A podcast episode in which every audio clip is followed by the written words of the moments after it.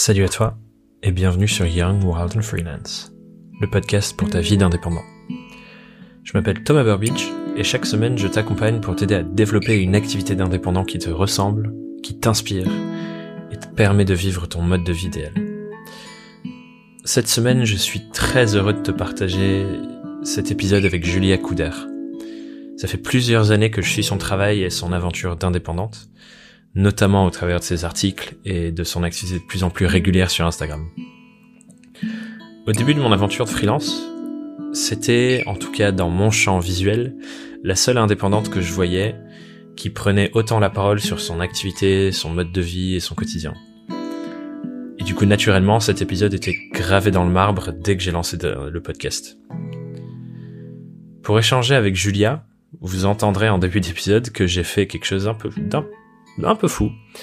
C'est l'aller-retour Paris-Clermont-Ferrand dans la journée, en train, un peu sur un coup de tête. Ça m'a pris 7 heures de train aller-retour, plus la journée de travail, vous imaginez, j'étais un peu fatigué à la fin. Mais avant de vous laisser vous plonger dans l'épisode, j'avais envie de vous partager euh, les raisons pour lesquelles j'ai fait ça.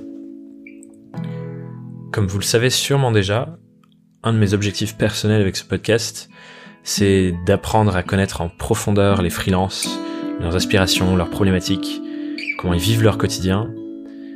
Et pour ce faire, il n'y a rien de mieux qu'une conversation profonde et vraie, où je suis 100% dédié à eux et à leur écoute. Et du coup, vu cet objectif, ça faisait aucun sens pour moi d'enregistrer à distance. Parce que la profondeur de la relation que tu peux avoir avec les gens à distance, c'est pas du tout la même que quand tu es en présentiel. Donc oui, j'ai dépensé de l'argent pour faire l'aller-retour en train, j'ai même hésité à rester là-bas pour éviter les 7 heures de train en une journée. Mais croyez-moi, ça valait amplement le coup. J'ai passé une super journée avec Julia et sa partner in crime, euh, Julie Breffa, avec qui elle travaille quotidiennement et avec qui elle euh, se lance en société maintenant. On a eu des échanges super intéressants tout au long de la journée. Et voilà, euh, c'était une super expérience, donc je suis très heureux de l'avoir fait, sachant qu'à la base je le faisais pour vous, mes chers auditeurs. Mais bref, venons-en à ce que tu vas écouter dans l'épisode qui suit. Avec Julia, on a beaucoup parlé de contenu. Pas étonnant, elle en produit énormément depuis déjà de longues années. Et du coup, on a exploré la manière dont elle s'organise au quotidien, chaque semaine, pour produire et distribuer autant de contenu, ses rituels hebdomadaires, son état d'esprit pour rédiger des articles et du contenu de qualité, euh, un format qu'elle fait que j'aime beaucoup qui s'appelle les rapports de revenus où elle partage de manière transparente combien elle gagne, combien elle dépense dans sa vie de freelance euh, et bien d'autres sujets qui sont liés à son passage en société avec Julie. Pas encore effectif ce passage en société au moment de l'enregistrement mais aujourd'hui ça y est elles ont passé le cap. comme elles disent elles sont passées en CP. Bref c'est un épisode très riche que je suis vraiment ravi de te partager et je te souhaite une très belle écoute. Bienvenue sur le podcast, Julia. Merci. Alors, pour cet épisode, j'ai fait un truc. Euh, j'ai mis une story Insta pour demander aux gens s'ils me trouvaient fou ou passionné. Ouais. Il y en a quelques-uns qui ont dit que j'étais fou. Euh, j'ai voté pour fou, perso. Ah ouais, t'as voté pour fou aussi. Bah du coup, je fais l'aller-retour euh, à Clermont. On est aujourd'hui à Clermont dans un super coworking que tu me présentes, qui s'appelle d'ailleurs comment? Qui s'appelle Coworkit. Coworkit. Ouais. Euh, et du coup, on est à Clermont-Ferrand. Oui. Et euh, j'étais à Paris ce matin et je serai à Paris ce soir. 7 heures de train pour venir te rencontrer. C'est fou. J'espère que tu te sens honoré. Oui.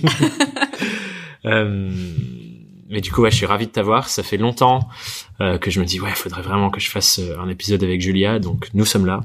Oui. Euh, et avant de rentrer euh, dans le concret, il y a toujours cette petite question rituelle qui permet de lancer la conversation, qui est donc comment et pourquoi tu es devenue freelance, Julia? Je suis devenue freelance pour créer mon propre job.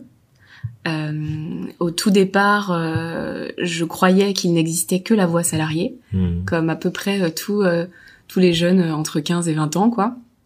Et euh, je me suis rendu compte euh, au fil du temps, au fil de mes expériences salariées, bon, j'en ai eu que deux, euh, qui ont duré euh, un an chacune, donc finalement pas très très longtemps, Mhm. mais ça a suffi pour euh, pour me faire prendre conscience que c'était pas euh, ce que j'avais envie. J'avais pas envie d'être bridée par une fiche de poste. Et ça, c'était très important pour moi de trouver en fait cette liberté-là dans mes actions Ouais. parce que c'était ce qui me frustrait le plus. Et je me suis dit, ok, bah Julia, la seule façon pour que tu ne sois plus frustrée de ce que tu fais dans ta journée, c'est de créer toi-même ton propre emploi. Hmm. Et euh, là arrive la question de comment je vais faire et où je me suis dit, bah, je suis sûre que j'ai des choses dans mon cerveau qui peuvent se vendre. Et, et c'est ce que j'ai fait. J'ai tenté. Ouais. Donc c'était l'envie de de designer un peu ton métier de rêve, quoi. Ouais, et de ouais de vraiment euh, faire ce que j'avais envie du matin au soir, Hmm. sans euh, sans avoir à justifier de mes choix aussi, en étant euh, ouais en, en étant libre de mes actions et dans un dans comment expliquer ça?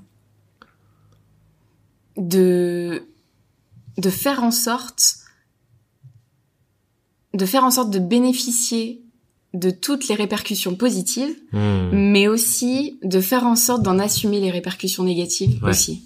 Ouais, donc euh, effectivement, c'est un truc que, que j'entends souvent euh, quand je discute avec des freelances qui se lancent. Ils se disent, bah, en fait, euh, j'ai envie que que tout le travail que je fais, ce soit ma création déjà, parce que euh, quand on est dans une entreprise, bah, il y a 50 euh, potentiellement 50 personnes qui font plein de petites choses, qui arrivent à une chose. Oui. Et là, le fait de pouvoir dire, voilà, moi j'ai fait ça.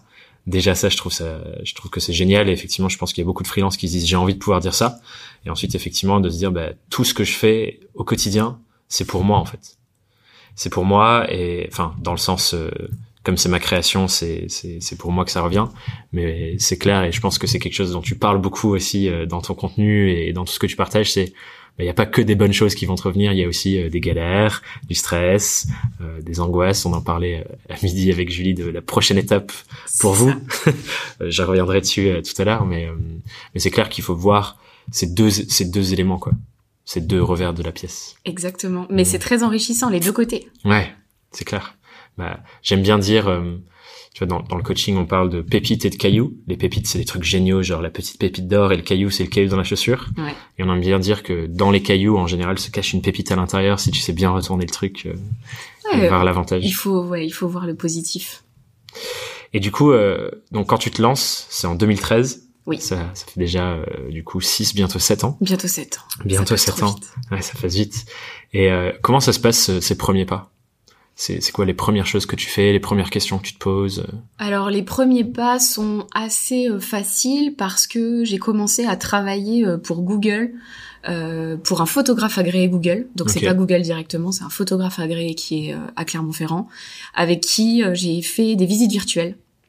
euh, sur Google, donc je faisais toute la post-prod, etc. Donc ça, Mhm. c'était assez facile parce que finalement, mes premières factures étaient, euh, étaient certes toutes petites, mais en attendant, c'était les premières. Donc d'un point de vue administratif, comptable, etc., euh, j'ai appris petit à petit à faire ça. Ouais.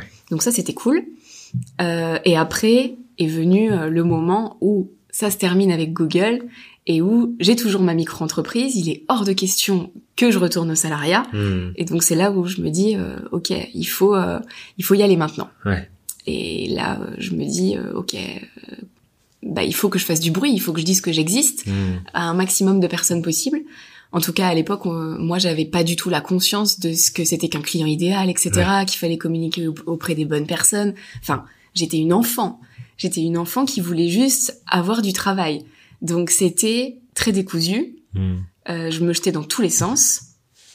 Je passais des après-midi entières à me dire, euh, bah, qu'est-ce que je fais maintenant? J'ai rien à faire, c'est pas normal que j'ai rien à faire. voilà, l'horreur. Et euh, j'ai créé, euh, j'ai euh, j'ai contacté un web magazine local Ouais. qui euh, qui m'a fait un publi rédactionnel en échange d'un chèque de 800 euros, c'est-à-dire toutes mes économies à l'époque, et qui a parlé de moi et qui a expliqué le métier de community manager parce que personne le connaissait en 2013. Ouais. Et donc, euh, grâce à ce, à ce petit article, ça m'a permis de trouver mes huit premiers clients. Ah ouais, 8 d'un coup? Huit d'un coup. Ah ouais, c'est pas mal comme euh, comme euh, rentabilité du coup. Ouais, c'était pas mal. Après, c'était des tout petits contrats Ouais. que j'ai fait même. courir sur plusieurs mois. Hmm. Euh, c'était euh, rien du tout. Hein. C'était une centaine d'euros par client au début. Ouais. au début, donc c'était. Donc t'as presque juste refait ton argent en fait Ouais. pour le. C'est ça. Mais bon, c'était premier client, premier Voilà. témoignage, première expérience. Exactement. c'est trop bien. Et j'ai l'impression que c'était il y a hyper longtemps. Ouais. Et en même temps, j'ai l'impression que c'était hier. Ouais, bah déjà euh, dans tes stories Instagram récemment, tu faisais euh, petite euh, rétrospective de oh mon dieu 2017, tout ce qui se passait Ouais. là quatre ans encore avant, j'imagine que C'est ça. Mais je me revois ouais dans ma chambre euh, à faire mes contrats quoi, ouais. à faire mes factures dans la voilà dans ma chambre chez mes parents quoi. C'est quand même fou. Est-ce que euh, Tu disais j'étais une enfant. Je sais que sur ton blog parfois tu parles de bébé freelance. Est-ce Ouais. que euh, c'est ça que tu vois comme bébé freelance? C'est Oui. t'es au départ de ton activité, tu, tu tu places un peu tes pions à droite à gauche, tu sais pas trop ce que tu fais. euh, Ah ouais. Pour Ouais. moi, un bébé freelance, il plane. Mais tu sais, il assume de planer. Hein. C'est- ouais, c'est la case départ un peu, quoi. Et moi, je planais complet. hein.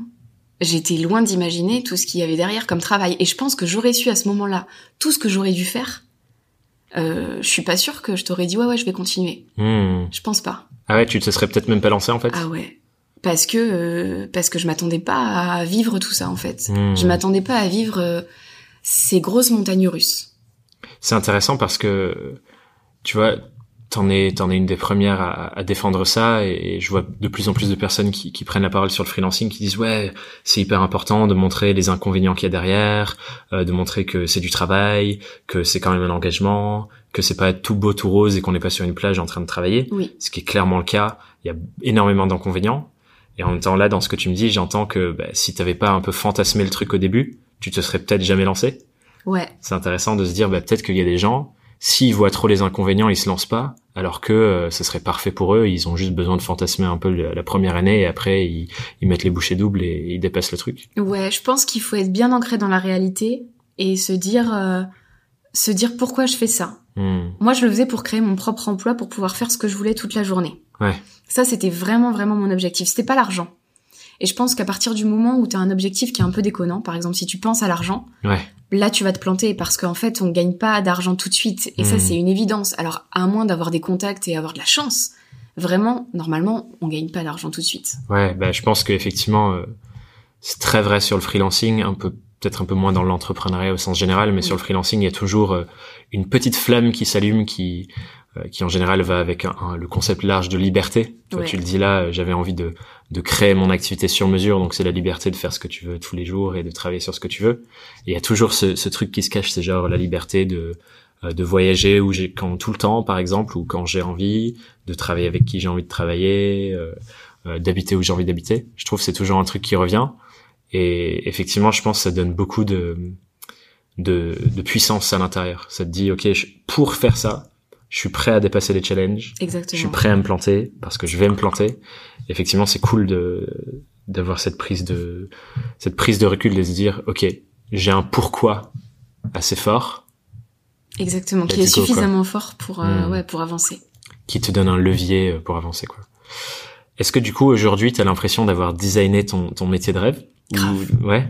Grave. À partir du moment où tu sais que tu peux travailler en pyjama toute la journée, c'est pas fantastique.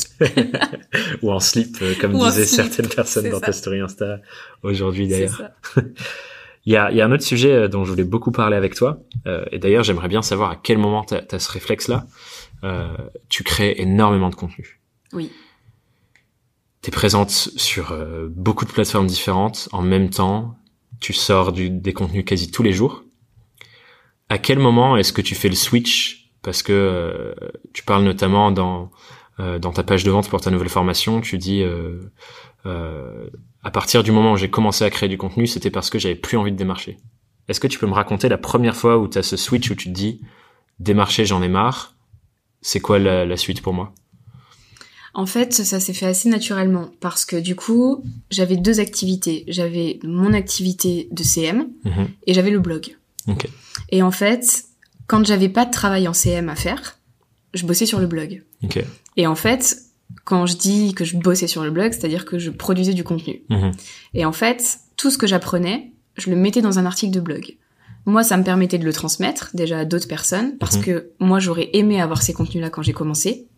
Donc, ça me permet d'aider des personnes et moi, ça me permet de ranger mon cerveau. Hmm. Le fait d'écrire un article de blog ou de créer une formation, c'est comme ranger tout euh, ce qui est dans mon cerveau dans des tiroirs Ouais. et ça me permet de faire le point.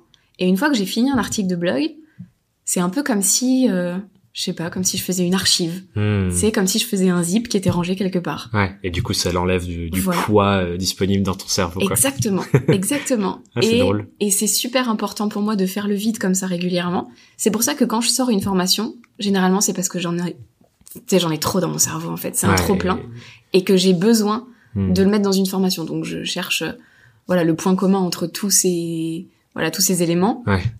Et ben souvent ça, ça sort en formation ou en article de blog. Et du coup, est-ce que c'est le blog, tu me rappelles en quelle année tu l'as tu l'as commencé? 2015, je crois. Ouais, il me semble que c'était ça. hein. Je remontais dans, dans tous tes articles. Je crois que j'étais arrivé à 2017, donc effectivement, t'écrivais dans le, le dernier article que je pouvais lire Ouais. quand j'ai commencé ce blog il y a deux ans, donc 2015, ça fait 2015. sens.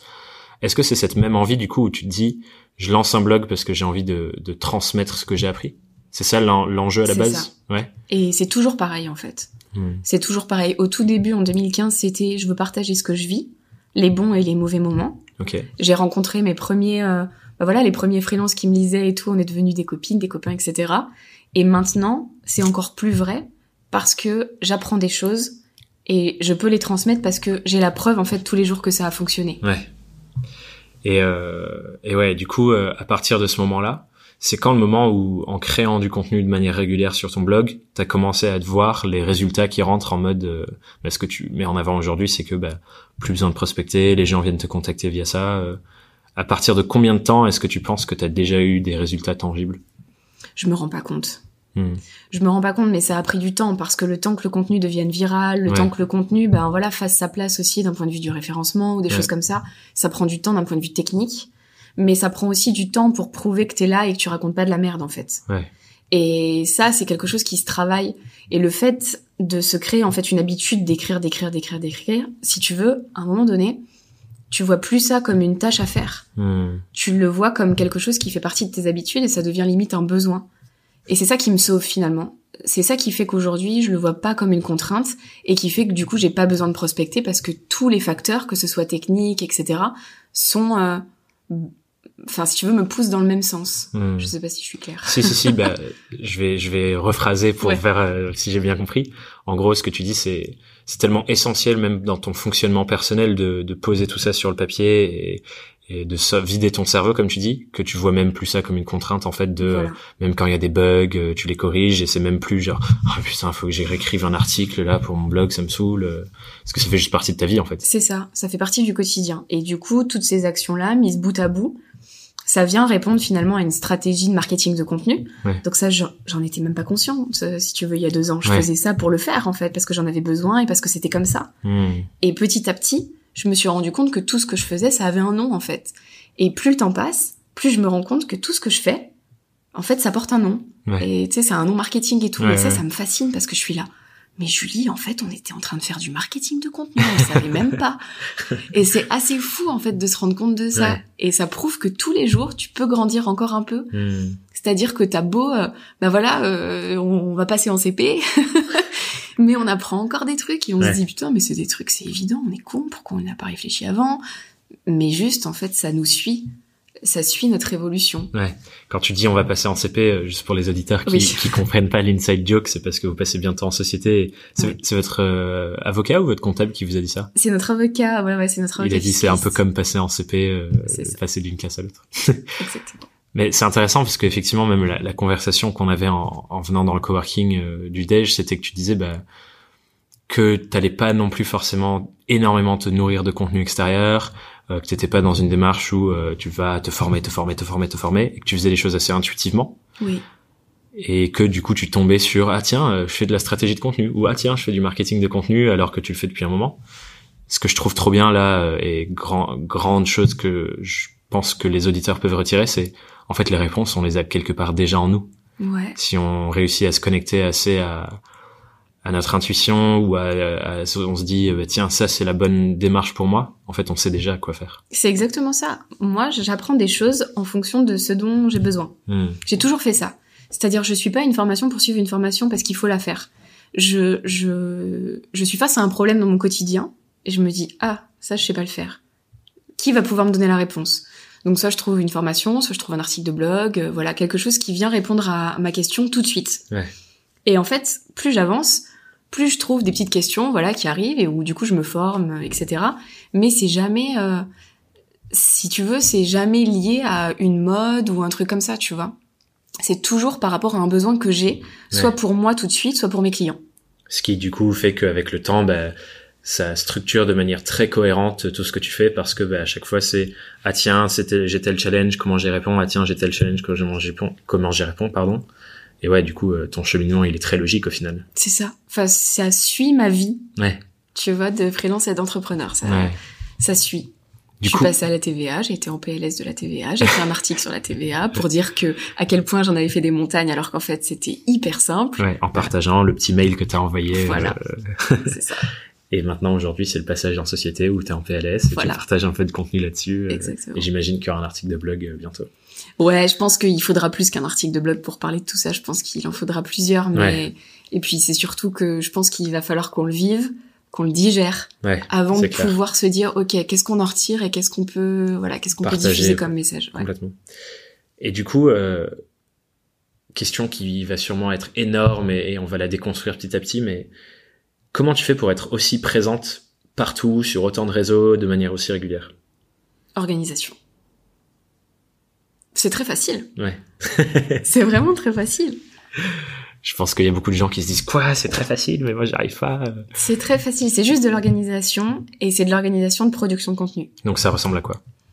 Ça ressemble à faire un planning édito mhm. et on se dit où est-ce qu'on veut être présent, pourquoi aussi? Il faut que ça ait un sens, sinon on n'arrivera pas à écrire. Forcément. Et et il suffit juste de faire un planning et de le respecter. Donc avoir suffisamment de rigueur pour le respecter, ça c'est important. Sans rigueur, on fait rien, jamais. Donc ça c'est très important. Et pourtant j'en avais pas à l'école. Hein. Donc c'est preuve qu'on peut tous avoir de la rigueur à un si moment donné. Si on a un pourquoi assez puissant. Exactement. si on sait pourquoi on est là, c'est sûr que ça fonctionnera. Hmm. Et, et arriver euh, ben à produire ce contenu pour venir répondre euh, à ce qu'on s'est fixé dans notre planning édito. Hmm. Et juste après, euh, bah il faut travailler faut, faut faire quoi. Voilà, faut faire les choses. Ouais.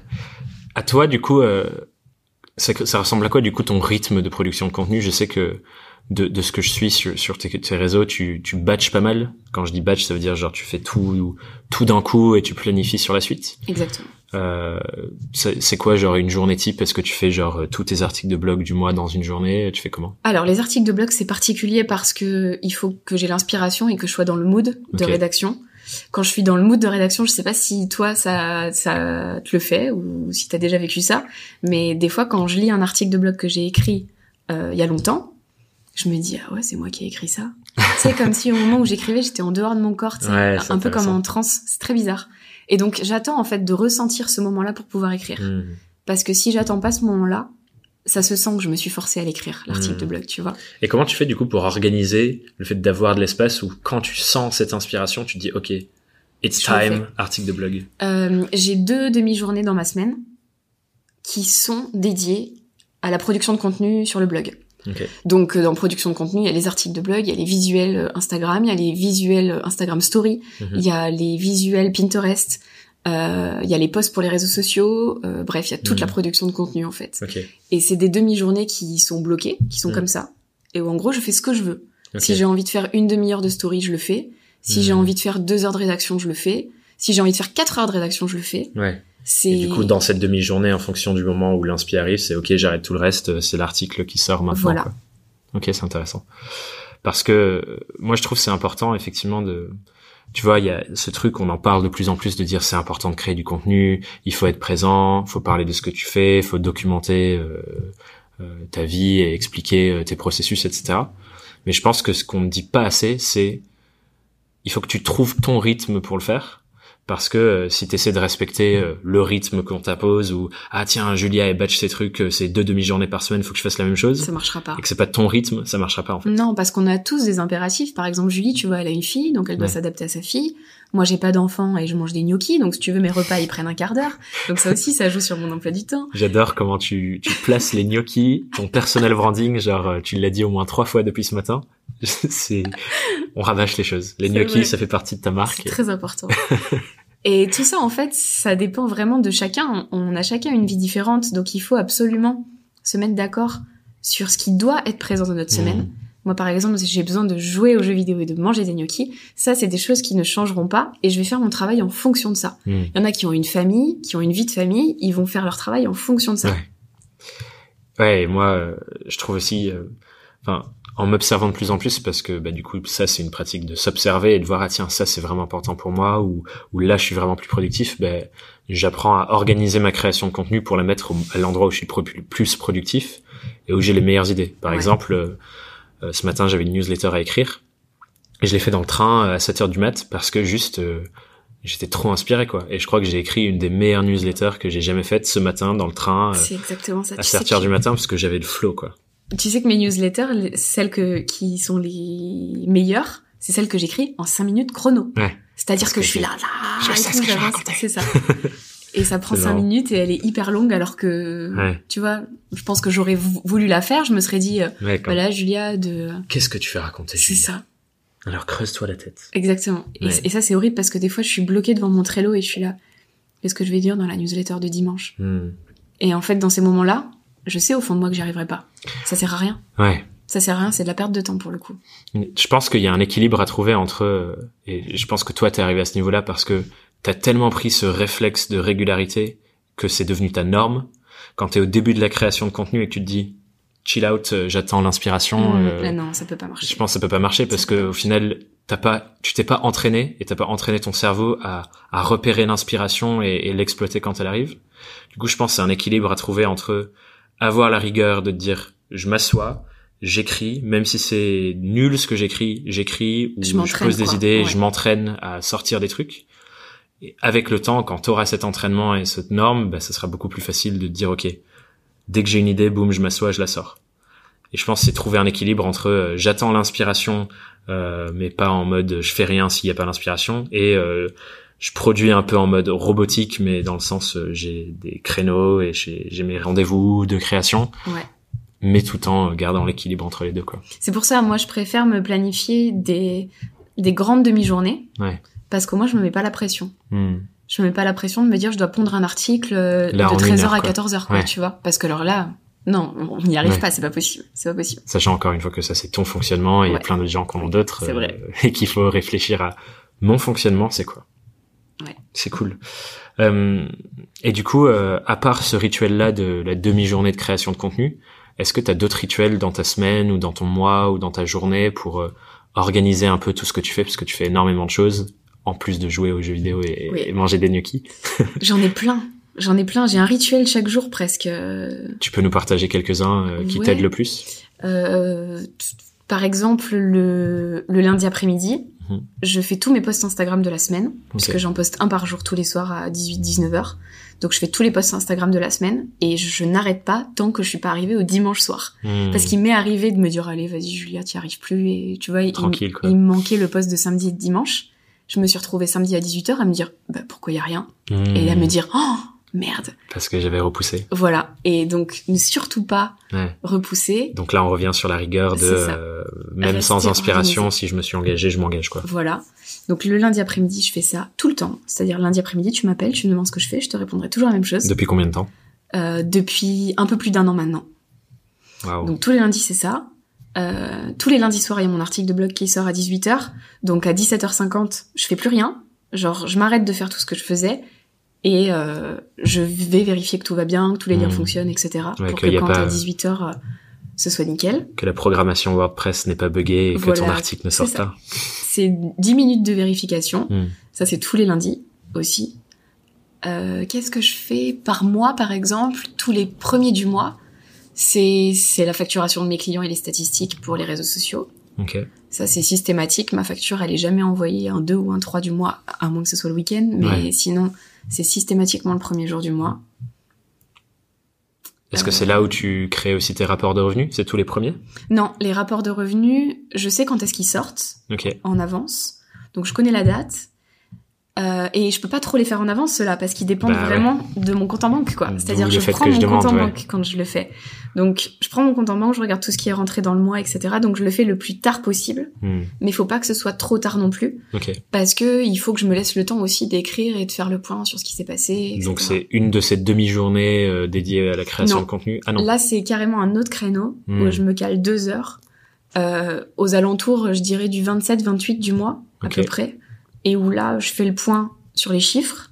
Donc je prends mes comptes en banque, je regarde tout ce que j'ai dépensé, tout ce que j'ai gagné, etc. Je fais mes petits calculs et après je me pose et je me dis ok Julia, alors maintenant là tout de suite tu ressens quoi? Parce que c'est vraiment ça qui compte. Ouais. C'est ce que je ressens au moment Ouais, Comment est-ce que ce mois-ci s'est passé pour toi euh, Voilà. dans, dans ton ressenti quoi?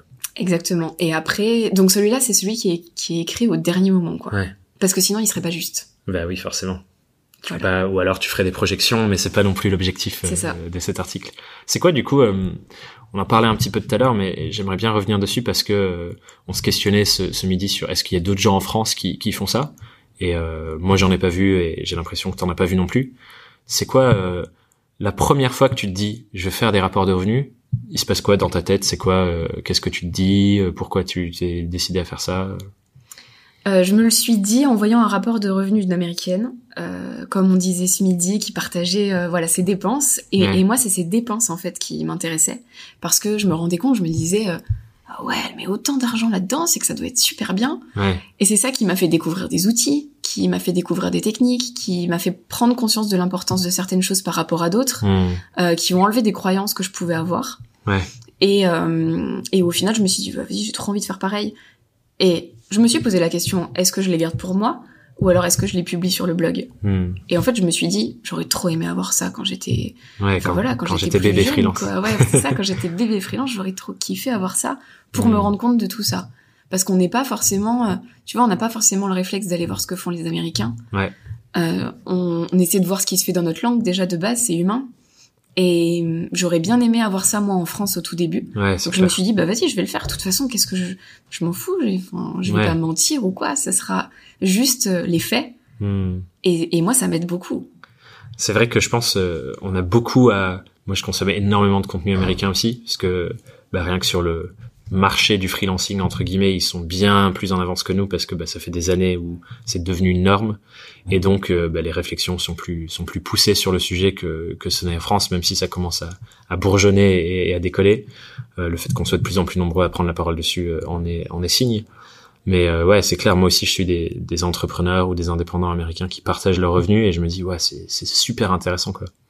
Et sur ce truc de dépenses, du coup, euh, avec euh, ça fait combien de temps que tu fais cet article D'ailleurs, ça fait bien plus d'un an maintenant, je Ça crois fait aussi. ça, ça fait deux ans je crois. Deux ans.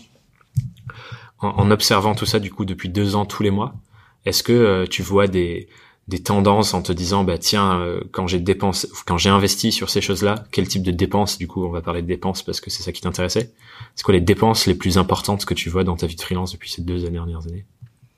La sous-traitance, ok euh, de confier des choses que moi je ne sais pas faire à des personnes qui savent le faire. Ça m'a fait gagner du temps plutôt que d'essayer de le faire. Hmm. Parce qu'au tout début, quand tu débutes, tu, tu fais tout, t'es obligé d'être au four Ouais. et au moulin. Et sauf qu'au bout d'un moment, quand tu gagnes un petit peu d'argent, tu peux prendre le recul de te dire, attends, je vais gagner du temps, je vais le confier à quelqu'un qui sait le faire, qui ira bien plus vite que moi, et moi, pendant ce temps, je vais faire autre chose. ouais Et ça, ce réflexe-là, ça m'a sauvé.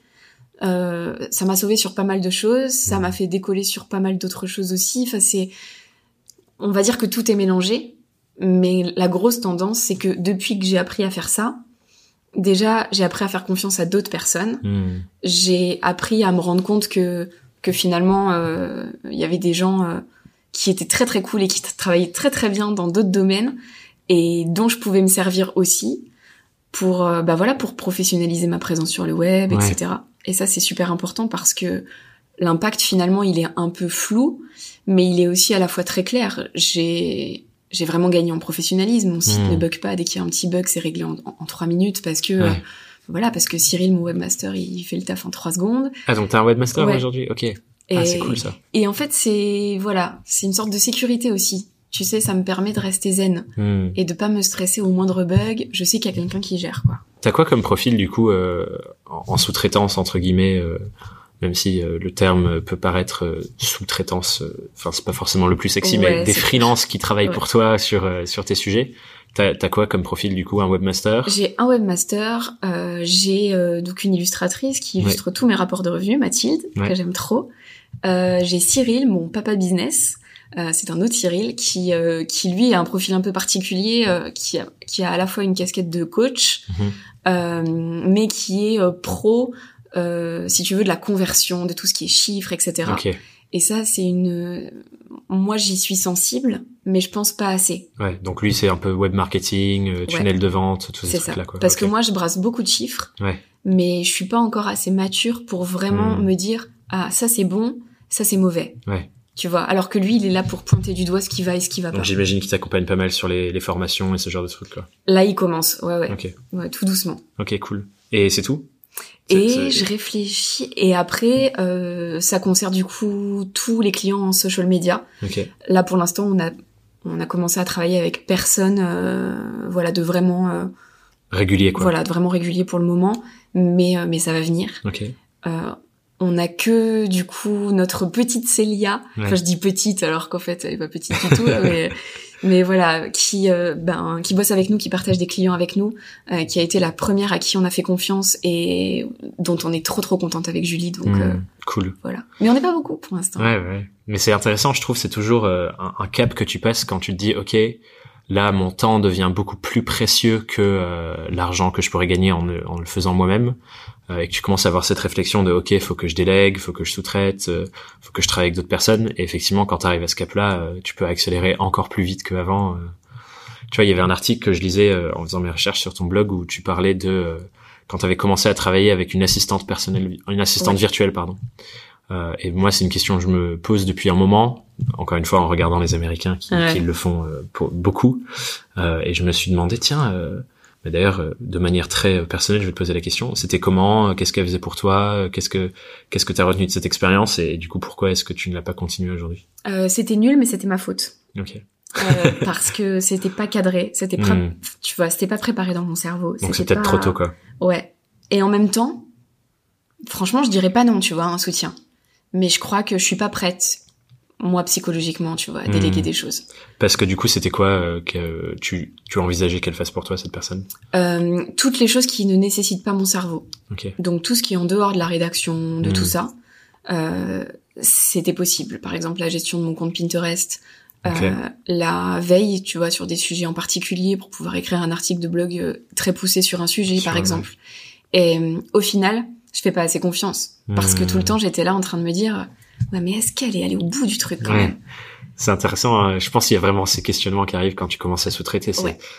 ah, est-ce que je suis vraiment euh, à 100% confiant de lâcher ce truc-là? Ouais. Ouais, c'est intéressant. hein. Je pense que t'as l'air pour certains profils en plus euh, pour la création de contenu notamment. Tu vois, moi il y a une question que je me pose euh, pour ce podcast du du mon très peu de montage, mais on est un petit groupe de trois quatre amis, on a tous un podcast et on réfléchit ensemble à se dire est-ce qu'on délèguerait pas euh, la partie production, tu vois Ouais. euh, des gens qui montent, qui éditent le son, qui font un peu de sound design pour que ce soit propre.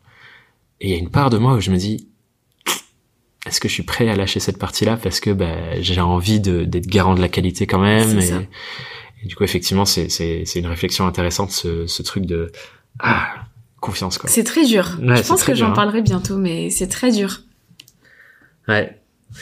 Euh, Il y a il y a un autre truc du coup euh, qui, qui vient derrière tous ces contenus parce que j'imagine que bah, tu commences par les contenus, tu commences à prendre la parole pour les freelances, pour les accompagner, et à un moment tu sors une formation. Oui. Euh, D'ailleurs, c'était quand euh, la première formation, la date et le sujet, je me souviens. C'était Pinterest la première formation, je crois. Alors, la, la, la vraie première, c'était Trello. Ah oui. Et Pinterest est venu après et t'as re-updaté Voilà. Trello derrière. C'est ça. J'ai re-updaté et après, il y a la dernière qui est sortie cette année. Euh, voilà. Et Trello, c'était quelle Et date quoi Trello, c'était en 2017. Ok. Fin 2017. Du coup, c'était quoi la réflexion quand tu te dis ok bon bah contenu deck maintenant formation? C'est quoi la réflexion? Qu'est-ce qui se passe dans ta tête quand? Je veux vider mon cerveau. ouais Je veux vider pareil, mon quoi. cerveau de ce que je connais sur Trello. Je le vide dans une formation avec chapitre 1, 2, 3. Hmm. C'est les tiroirs de mon cerveau et c'est rangé. ok Et dès que... Enfin, c'est c'est ce qui est bien avec Trello, c'est qu'en fait, c'est une formation qui va me suivre parce que dès que je vais Hmm. créer un nouveau tableau, je vais me dire, oui, bah pourquoi je le garderai pour moi, je vais le partager. donc tu mets à jour quoi Donc je mets à jour. et euh, et du coup de, de fil en aiguille t'en as créé plein d'autres aujourd'hui quand tu regardes euh, ton business Ouais. il y a un équilibre entre ce que tu fais pour tes clients et tout ce que tu crées que pour les freelances et, et cet accompagnement là je sais que t'aimes pas trop te projeter dans le futur. Il y a une question qui arrive derrière euh, pour te titiller là-dessus euh, exprès. Mais euh, comment tu te positionnes aujourd'hui par rapport à ces deux éléments euh, dans ton activité? Alors pendant une période, je voulais que les formations prennent le pas sur les clients social media Ok. parce que j'en avais marre de faire du social media jusqu'à ce que je rencontre Julie. Hmm. Euh, là, tout a changé. tout a changé. Elle m'a redonné le goût en fait à tout ça. Donc, euh, donc finalement, je me suis dit, bah, je vais garder les deux. Et, euh, et pour le moment, je crois qu'on est en termes de chiffres, on doit être à 70-30, 70 pour le social media et 30 pour les formations. Mais euh, mais plus le temps passe, plus il est possible que les formations prennent le pas. Ouais. ouais, sur le social media, c'est possible.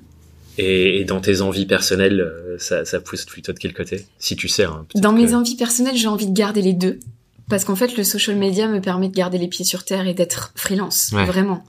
Parce que pour moi, ça n'a pas de sens de donner des formations pour les freelances si t'es pas freelance toi-même. Je suis entièrement en raccord avec cette vision. Et du coup, j'ai envie de garder le pied là-dedans en fait parce que j'ai encore beaucoup de choses à dire. J'ai rien dit en deux ans presque sur ce blog. Enfin, c'est-à-dire j'en ai dit beaucoup et à la fois je suis jamais. Temps, euh, voilà, on n'aura jamais fini. Dense, quoi.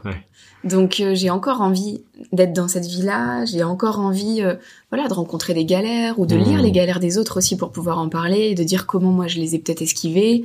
Enfin, il y a encore un million de trucs à dire. Ouais ouais, je, je, partage vraiment cette vision-là de se dire en fait euh, comme l'écosystème des freelances se développe de plus en plus, bah forcément il y a de plus en plus d'acteurs qui parlent freelance. Oui. Et notamment des plateformes, des startups. Et quand tu as créé du contenu pour les indépendants, il y a une part de moi qui me dit mais en fait, les gars, vous êtes des start Vous connaissez pas réellement le terrain, en fait. Et je pense que là, c'est, c'est aussi une des raisons pour lesquelles euh, des gens comme toi ou, les gens qui écoutent ce podcast, qui me font des retours, euh, apprécient le contenu. C'est parce qu'on vit la même vie que ces gens-là, quoi. Et du coup, on a un autre niveau de compréhension qui est beaucoup plus dense. Et je pense que ta communauté apprécie énormément ça parce que bah, euh, c'est la transparence sur tout ce qui se passe dans ton quotidien, les galères, comment toi tu te sens là-dedans. Et les gens s'identifient, en fait. Ils se disent, mais mais c'est la même quoi. Moi aussi je ressens ça. Ouais. Et c'est assez euh, fou parce que parce qu'au final je ne fais rien d'autre que de raconter ce que je fais. Ouais. c'est tout. Ouais. Et ce qui est dingue parce que bah au final euh, il y a tellement peu de gens qui le font. C'est vrai. Tu vois, j'ai un ami qui, qui crée beaucoup de contenu en ce moment, il parle beaucoup de marque personnelle et il dit en fait rien que parler de ce que tu fais, documenter ton quotidien, expliquer ce que tu vis, comment tu te sens par rapport à ça, tu fais déjà partie de 1% des gens sur Internet et tu te démarques. Ouais. Alors que t'as rien fait d'incroyable, quoi. C'est ça, mais on a, on a besoin de lire le, récit, en fait, d'autres personnes. Ouais. Qui soient positifs comme négatifs. Et d'ailleurs, des fois, on a besoin de lire du négatif pour se dire, euh, ah, mais en fait, moi, je vis la même chose et c'est normal. Ouais. Tout, tout va bien, je suis normal. tout va bien. Ok, c'est bon. Je suis angoissé par ça, mais les autres aussi, euh, c'est pas, c'est pas une crise. Bah, d'où euh, le dernier épisode du podcast, c'était avec une illustratrice qui a très, qui a beaucoup de visibilité et qui me dit sur le podcast, en fait là, plus j'avance, plus je doute. Alors qu'il y a des gens au début, ils doutent, etc. Ils se disent c'est pas normal, je devrais pas douter. Alors que c'est l'inverse. Mais dans 15 ans, tu douteras encore en fait. Donc euh, juste jouer avec ça. c'est oui, il faut il faut être conscient qu'on sait pas de quoi demain sera fait et qu'en tant qu'indépendant, on ne le saura jamais. Jamais vraiment. Jamais. Très bonne transition. C'est vrai. J'étais sur ton article, euh, sur euh, ton blog, du coup ce matin dans le train. Euh, je faisais euh, ma petite recherche et je remontais dans les archives. Et je tombe sur un article de mai 2017 qui est intitulé Je ne sais pas où je serai dans 5 ans ah ouais. et je m'en fous. Ouais. Du coup, j'ai envie de mettre les pieds dans le plat. Ouais. Sachant que tu passes en société en plus maintenant. Ah là là. Tu te projettes comment dans ton business dans les 5 prochaines années Je me projette toujours pas. C'est-à-dire que je serais capable de réécrire cet article. Euh, mot pour mot Ouais.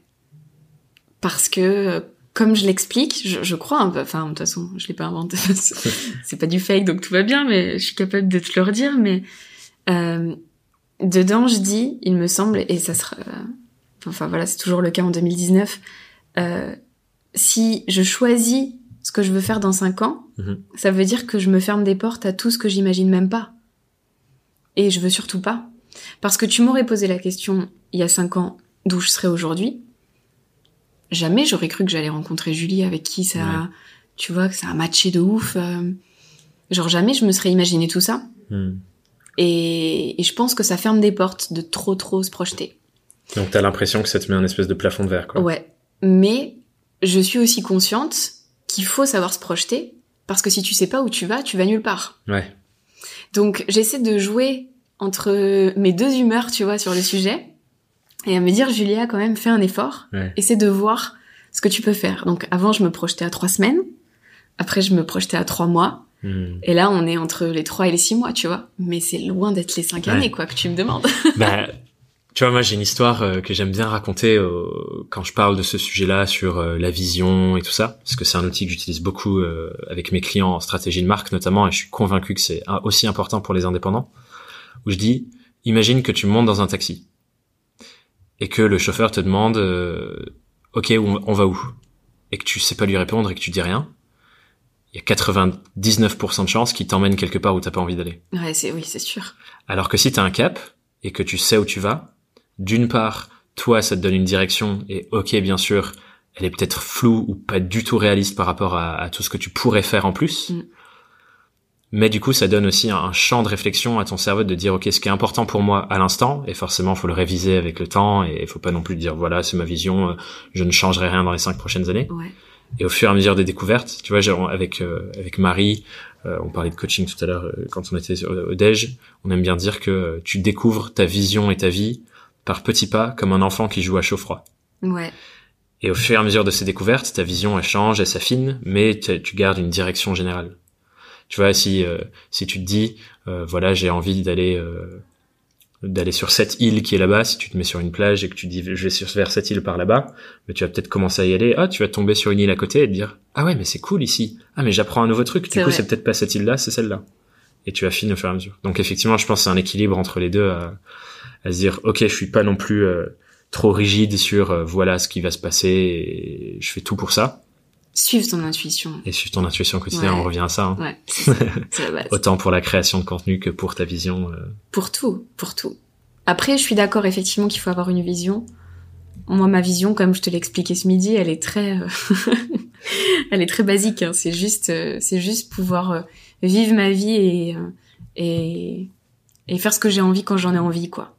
Hmm. Donc effectivement, si demain j'ai un gros projet, tu vois, qui nécessite beaucoup d'argent et que du coup, ben bah là d'un coup j'ai besoin d'argent tu vois pour atteindre cet objectif là peut-être que du coup je mettrai en œuvre des actions qui vont tendre euh, vers ça, euh, vers ça mais là tout de suite j'en ai pas en fait hmm. juste euh, j'avance je découvre des trucs je me casse la gueule parfois sur des trucs que j'avais pas prévus et voilà je vis tout simplement ouais bah je trouve que c'est justement la belle liberté qu'on a en étant indépendant c'est de se dire bah j'ai entièrement contrôle sur les choses et je peux choisir d'accélérer, de grimper encore, de grimper encore, de grimper encore, ou juste de me dire, bah là je suis bien, restons comme ça. Ouais, c'est exactement ça. quand t'as besoin, euh, euh, structurons pour que ça reste comme ça pendant le plus longtemps possible.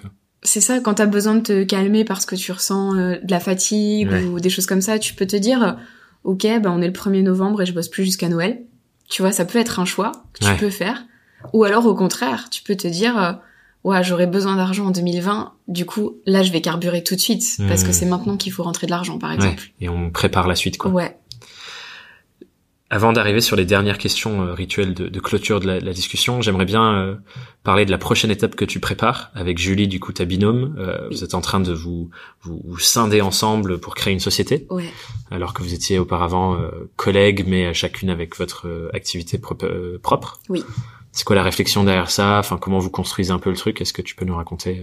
Alors, on a eu euh, deux constats principaux. Le premier constat, c'est qu'on avait besoin euh, de déléguer du travail parce que j'ai beaucoup de leads entrants, mhm. plus d'une vingtaine par semaine, que je suis obligée de refuser aujourd'hui parce que on n'a pas le temps. Et donc, pour se dégager du temps, il faut qu'on délègue. Et pour mhm. déléguer, il faut sous-traiter. Et pour sous-traiter, il faut une société tu peux pas faire ça en micro, c'est trop compliqué, tu perds de l'argent au final. Hein. Quand tu fais tous tes calculs, c'est impossible de le faire euh, sereinement. Donc, voilà la première conclusion. On a besoin d'une société. La deuxième, c'est parce que euh, si tu regardes mes rapports de revenus, tu vois toutes les charges que je paye par mois. Euh, je crois que sur le dernier, ça montait jusqu'à 2005. Ouais. Et parce qu'au-delà des 34%. Et quand tu sais aussi que toutes ces charges par rapport au logiciel, par rapport aux outils, euh, par rapport à de la pub, etc., ça peut être pris en charge par une société. Euh, tu te poses des questions. Voilà, tu te dis non là, stop en fait, parce que tout ça finalement, ça sort de, tu vois, de ma poche vraiment. Bah normalement, ça devrait sortir de la poche de la société. Enfin mmh. bref, rien n'est, si tu veux, là on arrive à un point où la micro n'est plus du tout, du tout adaptée. Donc euh, la seule conclusion qui nous reste, c'est société quoi. La société. Et pourquoi du coup c'est une société ensemble plutôt que chacune la vôtre? Euh, parce que on va toutes les deux dans le même sens, on a les mêmes valeurs. Ça fait trois ans qu'on travaille ensemble et, et, en trois ans, il n'y a pas eu, euh, tu vois, de choses où on s'est dit, euh, mais qu'est-ce qu'on fout à travailler ensemble quoi? Hmm. Ça a toujours été euh, fluide, même hyper fluide entre nous sur euh, voilà sur ce qu'on voulait faire de notre vie sur nos valeurs, sur. Euh, du coup, ça faisait sens en fait. Ouais, sur notre humour même, tu vois. Ouais, c'est intéressant parce que il y a, y a, toujours une étape, je pense, euh, dans une vie de freelance où tu dois passer au niveau 2. Ouais. Euh, tu dois level up et évoluer. Tiens, euh, tu joues encore à Pokémon ou pas? Ouais. du coup, c'est un peu l'évolution, ouais, quoi. C'est ça. et euh... c'est ça. On se transforme en, en Qu'est-ce qu'on pourrait prendre Quel Pokémon tu prends? Ah, je, vais- enfin, je pense que je vais prendre Papillusion. Papillusion. Ouais. Trop cool. Bah du coup tu te transformes. et euh, et ouais, t'as plusieurs choix à faire en fait. C'est qu'est-ce c'est quoi la suite? Est-ce que je suis euh, un entrepreneur individuel encore? Est-ce que je monte une agence? Certaines personnes voudraient monter une agence. Oui. Je sais que vous vous voulez pas embaucher par exemple. Ouais. Est-ce que j'embauche? Euh, Et du coup effectivement c'est plein de questions à se poser et je pense que c'est intéressant de voir bah, c'est quoi la réflexion derrière? Parce que pour l'instant euh, beaucoup de il y a la grande majorité je pense des freelances qui se lancent ne conçoivent pas encore d'arriver à ce stade mais au final il arrive et c'est c'est quoi la prochaine étape? C'est une grosse question quoi. Est-ce que je reste dans le même format de je suis un peu artisan et je produis tout seul? Est-ce que euh, je grandis je sous-traite euh, je prends des salariés? Euh, est-ce que je développe d'autres choses? Des produits par exemple? De la formation comme tu fais déjà en micro mais certaines personnes passent direct à la société pour ça? Ouais. plein de Au questionnements final, quoi. Je pense que il, il faut que ce soit fluide. Hmm. Nous, c'est fluide parce que ça correspond à nos besoins, en fait. si. C'est la solution à nos problèmes. ouais Et que ça nous... Donc oui, ça nous fait peur, évidemment. Mais ça reste, tu vois, dans la continuité de ce qu'on a toujours fait. Donc Ouais. c'est donc c'est pas brutal, quoi. C'est-à-dire, ça nous fait pas mal. ouais ça va. ça va. Et surtout, moi, ça répond à un besoin que, que j'ai. J'ai envie de donner des contrats à des freelances qui débutent, à des bébés freelances, parce que j'aurais Mhm. trop aimé qu'on m'apporte un contrat sur un plateau en me disant, ben voilà, ça c'est le brief. ouais Ça aurait été génial. Et je sais que j'ai des très très bons freelances dans ma communauté, et je veux pouvoir à un moment donné, leur rendre quoi c'est ça, leur dire, euh, ben voilà, là c'est ton tour, tu vois. ouais Genre là, le karma, il est pour toi. et c'est toi que j'ai choisi. C'est Et, cool. Et je veux que tu bosses sur ce contrat avec nous. Je trouve que c'est une belle récompense aussi de la fidélité de ces personnes euh, qui te suivent depuis euh, Ah ouais. depuis tant d'années aussi. C'est trop euh. important. Franchement, ouais. c'est trop important. Ouais, on en parlait encore une fois en marchant. euh, quand j'ai des retours des personnes qui suivent ce podcast ou, ou qui sont dans, dans mon programme d'accompagnement ou qui commandent des articles ou des choses comme ça et qui me disent putain merci c'était trop bien j'ai appris plein de choses je me sens missionné de continuer à leur Ouais. donner en fait C'est ça. Tu sais que j'ai fait des cauchemars euh, là, là, ces six derniers mois. C'était trop bizarre parce que je fais jamais de cauchemars. et j'ai fait des cauchemars où euh, le blog s'arrête. ah ouais Et où pire du coup, cauchemar du monde quoi je me, je me réveille, je me réveille le matin. Je suis persuadée que je n'ai plus le blog dans mon emploi du temps, tu sais. ah ouais Et je suis là. Ok, bah, que le je sens de ma vie existe-t-il toujours? C'est intéressant hein C'est fou, c'est fou à quel point ça a pris, tu sais, une place euh, hyper importante dans Ouais. ma vie, et à quel point j'ai l'impression que c'est ma mission. ouais C'est bah, exactement ce que tu exactement dis. pareil J'ai l'impression que c'est ma mission, et et que tu sais, si je publie pas un article de blog un lundi soir comme tous les lundis soirs, euh, je vais me sentir un peu mal. ouais Tu sais, je vais me dire, euh, putain, c'est un rendez-vous manqué quand même. ouais C'est très bizarre. Ouais, c'est bizarre. hein. Mais moi, avec le, le podcast, c'est pareil. Si j'ai pas un épisode tous les jeudis Mm. matins à 9h, et il y a plein de fois où je suis resté debout jusqu'à 2-3 heures du mat le mercredi soir, et faut que je finisse d'écrire cet article pour, la, pour le podcast, Ouais. Je me, je me, j'ai l'impression ouais, d'avoir failli à ma tâche. Ouais, c'est fou, hein. Alors qu'en fait, on n'a hein. pas de boss. Non, c'est On n'a personne au-dessus de nous, c'est juste notre conscience pro qui prend le relais, quoi. Et ce que je trouve super puissant là-dedans, et c'est une invitation pour tous les gens qui nous écoutent, quand vous trouvez des gens pour qui vous êtes prêts à vous dépasser à ce point, c'est ça vos clients idéaux en fait. Ah, c'est clair. et vous êtes vraiment au bon endroit, si vous avez ce- cette hargne et vous vous sentez missionné de faire des choses pour eux, lâchez rien quoi. Ça va venir et continuer de dépasser les challenges un à un pour euh, pour les servir en fait. Parce que ça. quand tu sers les autres et que t'es prêt à te dépasser pour les autres, bah, c'est là où tu crées les trucs les plus ouf. Et puis surtout que chaque retour après te fait un effet, euh, c'est très bizarre. Ça nourrit la flamme. Ouais, ouais, moi c'est comme si on me donnait des gnocchis fourrés au fromage tous les jours. Ça continue les gnocchis. Est-ce que du coup, là c'est la prochaine question, c'est celle de ta plus grosse galère en freelance? Est-ce que t'as vécu un moment où ton supermarché n'avait plus de gnocchis? Ouais, Ça devait être horrible, non c'était assez pénible. Je Non. mangeais pas trop de gnocchis à cette époque quand même. Mais euh, mais oui, ça m'est arrivé de perdre mon plus gros client à l'époque qui représentait euh, presque 80% de mon chiffre d'affaires, c'est-à-dire tout hein. Ouais. parce qu'à cette époque-là, on était en 2000, euh, 2016, je crois, et je devais avoir au total en chiffre d'affaires 1200 euros par mois, brut, tu vois, Ouais, même dont pas genre net, 900 quoi. euros de lui quoi. Ouais, c'est ça. Donc, euh, donc vraiment, ça me prenait tout. Hein. C'est-à-dire qu'il me restait même plus de quoi payer mon loyer, en fait. Ouais. Il devait me rester 250 euros, quelque Ouais. chose comme ça. Du coup, d'ailleurs, grosse reco pour les gens qui nous écoutent. Si vous avez aujourd'hui un seul client, bougez-vous le cul. Ouais. Mauvaise Mauvais idée, bail. Vraiment.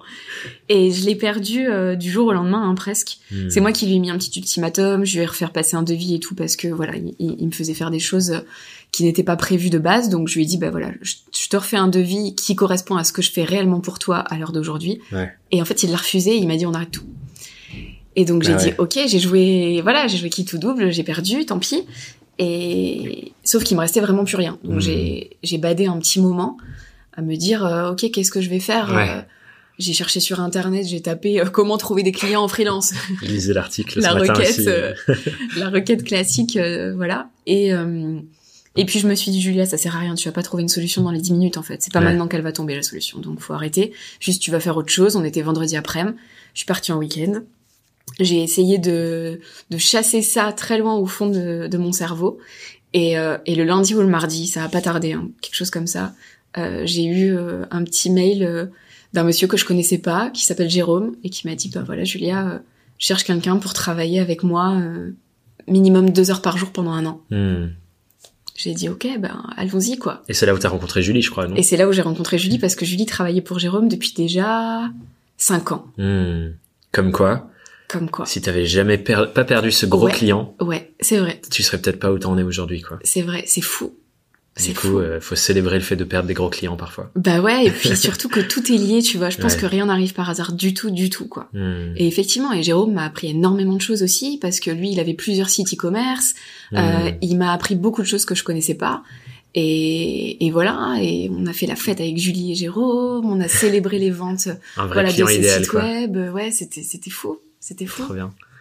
Et du coup, euh, si tu te retrouvais face, euh, basé sur tout ce qu'on a dit là, si tu te retrouvais face à, à, à Julia, euh, bébé freelance, Julia C'est- 2013. Julia 2013, c'est son premier jour, elle ouvre son ordi, elle se met à travailler, elle se dit mince, qu'est-ce que je fais, j'ai trop de temps libre. Ouais. C'est quoi le conseil majeur que tu lui donnerais avec ces six années d'expérience? Fais toujours ce qui te semble bon. Écoute-toi et fais toujours Ouais. ce qui te semble bon. Fais toujours ce qui te semble bon. Cool. Si t'as envie de travailler toute la nuit, travaille toute la nuit, ça te servira à un moment donné. Mhm. Si t'as envie de dormir toute la journée, dors toute la journée, c'est que t'en as besoin. Si euh, si t'as envie d'envoyer chier cette personne, il faut que tu l'envoies chier parce que ça sert à rien. Tu, enfin, de toute façon, tu n'es pas diplomate et tu ne le sauras toujours pas en 2019. Donc envoie chier cette personne, c'est pas grave. Et si tu as envie de faire confiance à une autre, bah fais-le aussi. Mhm. Suis euh, ce que te dicte ton cœur. Trop bien. Parce que y a que ça qui fonctionne vraiment. Si tu fais des choses à contre-cœur, ça se ressent à un moment donné, et en fait la vie te fait payer le Hmm. fait que t'aies menti entre guillemets, tu vois. que tu t'es menti à toi-même Ouais, c'est ça. Donc euh, faire confiance au karma aussi. Si quelqu'un vous fait subir une injustice, pour celles et ceux qui nous écoutent, euh, juste se concentrer non pas en fait sur l'injustice qu'on a subie, mais plus sur le karma qui retombera sur cette personne. Hmm. Parce que ça finit toujours par retomber vie pro, vie Et te demander du coup peut-être même plus euh, comment moi est-ce que j'apporte quelque chose de bon pour Oh ouais. nourrir mon karma dans le bon sens? Face à ça. cette injustice. C'est ça, toujours être dans la bienveillance, euh, dans le partage, dans la compréhension, Hmm. euh, et surtout ne pas se mentir à soi-même et, et être soi-même. C'est la meilleure façon de communiquer et la façon la plus simple de communiquer en C'est fait, clair. parce que on n'a pas besoin d'inventer quoi que ce soit. Ouais. Il y a juste besoin d'être soi-même, Hmm. de parler comme on parle et Donc ne vous forcez pas à faire des stories Instagram toute la journée si ça ne vous inspire voilà, pas. exactement.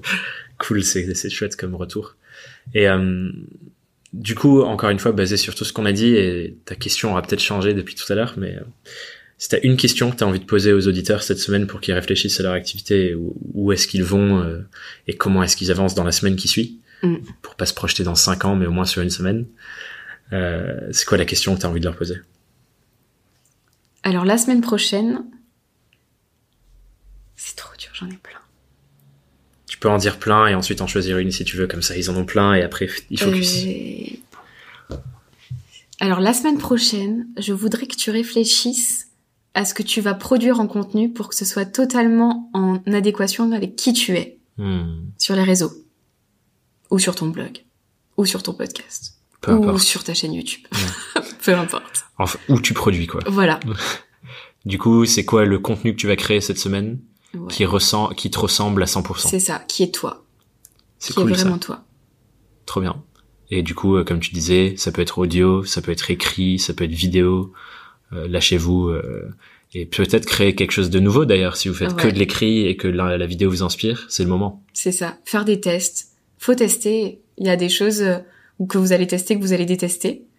Euh, et que vous vous direz, oh là là, mais qu'est-ce que j'ai fait n'importe quoi? Mais au moins, vous aurez essayé. Ouais. Et des trucs que vous allez tester, vous allez vous prendre au jeu. Par exemple, j'ai des clientes qui se sont mis à faire de la story, justement, et qui se disent, oh non, je, je veux pas faire des stories et tout. Et ben, elles se sont mis à faire des stories. Et en fait, Et leur business a décollé. c'est incroyable. C'est fou. Juste parce qu'elles sont autorisées à tester, quoi. Juste parce qu'elles ont testé et qu'elles sont sorties de leur zone de confort pour essayer un autre format. Hmm. Ouais, c'est fou. Il y a un truc que tu viens de dire, je viens d'avoir une réalisation. Oula. T'as dit tester Ouais. et détester.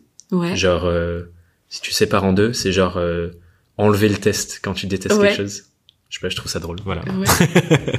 Comme si tu, quand tu détestes un truc, c'est juste, ben voilà, je fais marche arrière et j'arrête de le tester et je vais dans un autre chemin. Et ça, c'est super important. On n'en a pas parlé, mais ça fait partie quand même de ma grosse. euh, comment on dit déjà un truc, tu sais que tu fais. Tes convictions. Ouais. Ou vraiment un truc que je fais dans mon quotidien tout le hmm, temps. Euh, je teste des trucs. hmm, Et il y a plein de trucs que je teste. Hein. Je teste peut-être, je sais pas, 50 choses différentes par semaine. Ouais. Et il y en a 90 qui sont pourries. Vraiment. Vraiment, il y en a 90 qui sont pourries. Il y en a que 10 de bonnes. Mais les 10 qui restent, euh, Mais elles sont, ouais, elles sont généralement très bonnes. ouais. Mais c'est surtout que ça m'aide à avancer aussi, à faire le tri de ce que je veux et de ce que je veux pas. Ouais. Et ça, c'est c'est trop trop important et c'est ce qui m'a aidé à vraiment vraiment euh, bah, être là où j'en suis aujourd'hui parce Ouais, que j'ai testé un million de trucs. J'aime bien, il y a une phrase de Thomas Edison quand il essaie d'inventer la- l'ampoule. Euh, à un moment, il foire encore et, et quelqu'un lui dit non mais arrête, t'y arriveras pas, euh, euh, ça, ça marchera jamais. Et il dit bah peut-être que ça marchera jamais, mais en tout cas pour l'instant, j'ai trouvé euh, X, on va dire 999 manières que ça ne fonctionne pas. Ouais. Donc peut-être, mais en tout cas j'avance en trouvant des manières dont ça ne fonctionne pas et je trouve ça trop bien comme Ben, réflexion. non, parce mais c'est trop important. T'apprends quoi. C'est trop important. Cool. Merci Julia pour tout ça. Euh, Avec plaisir. J'espère que les auditeurs ont, ont bien kiffé cet épisode. Où est-ce qu'on peut te retrouver si les gens ont envie de t'envoyer encore plus de messages pour discuter avec toi? Je sais que t'en reçois déjà beaucoup, mais euh, s'il y a des auditeurs qui te découvrent et qui veulent euh, t'envoyer de l'amour ou, ou t'envoyer des questions qu'ils ont par rapport à l'épisode, où est-ce qu'ils peuvent te contacter? Sur Instagram, ou quand j'ai pas le temps, je réponds en audio. Donc je réponds beaucoup en audio en ce Ah, moment. c'est cool. Voilà.